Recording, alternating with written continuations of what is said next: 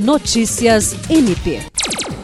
O Ministério Público do Estado do Acre, por meio do Centro de Atendimento à Vítima, em conjunto com a Prefeitura de Rio Branco, Ministério Público Federal e Fórum de ONGs LGBT do Acre, promoveu, na manhã desta sexta-feira, o lançamento de ações educativas e de conscientização voltadas à capacitação de servidores públicos municipais para atendimento a pessoas LGBTQIA.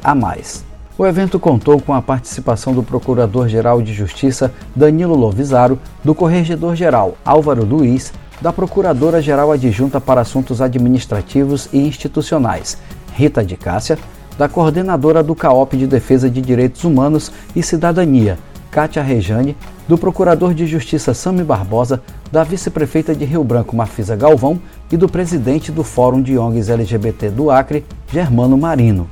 O Procurador-Geral de Justiça destacou a data escolhida para o lançamento, alusiva ao Dia Nacional da Visibilidade Trans, celebrado em 31 de março, e exaltou a parceria para a realização da capacitação. Jean Oliveira, para a Agência de Notícias do Ministério Público do Estado do Acre.